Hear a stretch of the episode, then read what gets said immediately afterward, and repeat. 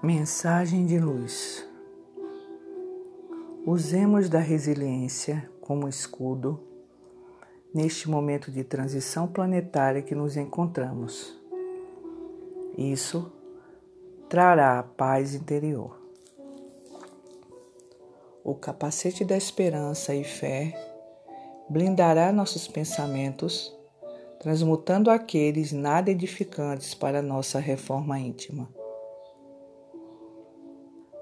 não nos utilizemos de atitudes que não nos auxiliará na nossa reforma íntima e ascensão na escada evolutiva do espírito.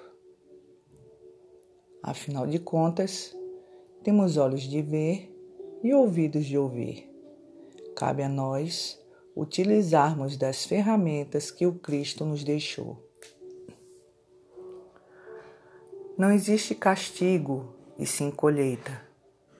Chegou a hora da colheita, meus caros amigos, e ninguém pode colher o que você mesmo plantou, e nem você pode colher o que o outro plantou, pois isso não seria justo no seu aprimoramento espiritual.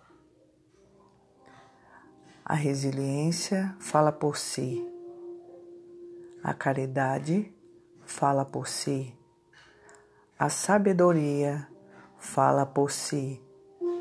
A mansidão e a indulgência falam por si. E a misericórdia do Mestre para com todos nós fala neste momento de transição planetária. Amem o máximo que puderem. O amor é resiliência. O amor nos edifica e o amor transforma. Gratidão. Amém.